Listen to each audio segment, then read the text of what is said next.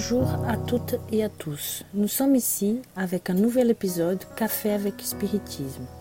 Aujourd'hui, les commentaires sont de notre ami Tarcio Rodrigues sur le livre Paraboles et les renseignements de Jésus, écrit par Kaibar Chutel quand il commente sur la parabole du levain dans l'évangile Matthieu chapitre 13 verset 33 et Luc chapitre 13 verset 20 21 quand Jésus nous dit Le royaume des cieux est semblable à du levain qu'une femme a pris et mis dans trois mesures de farine jusqu'à ce que la pâte soit toute levée. Kaibar Chutel commente Personne n'ignore le processus de production du pain. On jette un peu de levure dans la pâte à pain on la mélange et on attend qu'elle se lève. Ce à quoi la chaleur contribue grandement. Apparemment, la personne qui voit la pâte ne dit pas qu'elle contient de la levure. Cependant, après quelques heures, la pâte lève elle-même, montre la présence de la levure. Ainsi est le royaume des cieux. L'homme ne peut pas se transformer d'un moment à l'autre des simples et ignorants élevé et sage. Tout comme la levure ne peut pas transformer la farine la même heure où elle y est mise. Peu à peu, à mesure qu'il entend la voix des prophètes, la parole des émissaires d'en haut, l'intelligence de l'homme se clarifie et son esprit se transforme. Il assimile le royaume des cieux, qui lui paraissait d'abord un énigme, mais qui lui est apparu ensuite positive, rationnelle, logique. Qui dirait qu'une seule mesure de levure dans trois mesures de farine ferait le même effet de levain Mais je dois vous rappeler que la chaleur, non seulement dans la farine pour le pain, mais aussi dans l'homme pour la transformation des esprits, est indispensable. Et cette chaleur peut se traduire par l'activité que nous employons pour le progrès que nous sommes appelés à conquérir.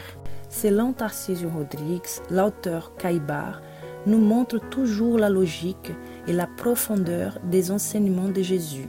Celui qui se tiendra exclusivement à la froideur de la lettre ne serait pas en mesure de capter toute la chaleur et tout le symbolisme que nous apporte l'esprit du message. En bref, la parabole du levain apporte un aspect du royaume des cieux qui est l'utilisation du levain lui-même comme quelque chose qui est caché des mesures de farine mais qui sert à faire lever toute la pâte sans dispenser de la concomitance du temps et de la chaleur comme nous rappelle Caïbar. Cette chaleur dont il nous dit qu'elle se traduit par l'activité que nous employons pour le progrès que nous sommes appelés à conquérir est certainement notre propre concours dans la transformation humaine et nous mettons l'accent dans ces trois mesures de farine qui pour nous pouvons signifier les trois grandes étapes de la révélation divine, comme bien placé par Alain Kardec dans le premier chapitre de Évangile selon le spiritisme, le message d'un esprit israélite qui dit C'est Moïse qui ouvre la voie. Jésus a continué l'œuvre et le spiritisme l'achèvera. Et nous citons encore Alain Kardec dans le même chapitre.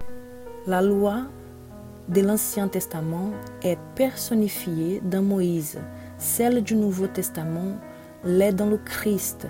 Le spiritisme est la troisième révélation de la loi de Dieu, mais il n'est pas personnifié dans aucun individu parce qu'il est le produit de l'enseignement donné non par un homme, mais par les esprits qui sont la voix du ciel, sur tous les points de la terre et par une multitude innombrable d'intermédiaires.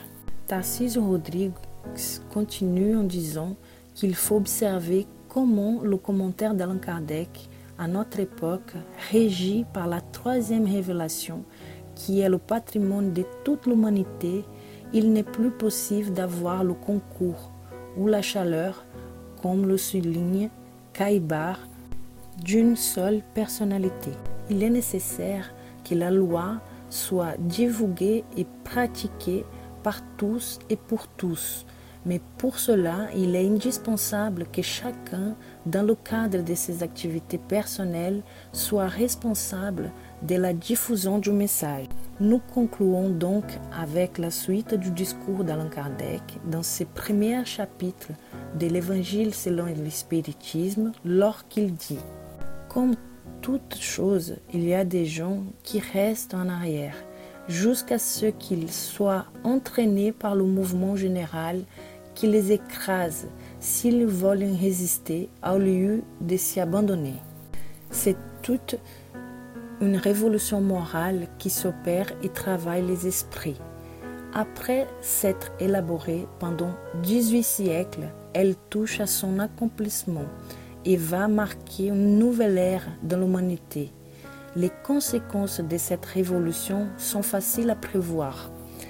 Elle dit apporter dans les rapports sociaux des inévitables modifications auxquelles il n'est au pouvoir des personnes de s'opposer, parce qu'elles sont dans le dessein de Dieu et qu'elles ressortent de la loi du progrès qui est une loi de Dieu.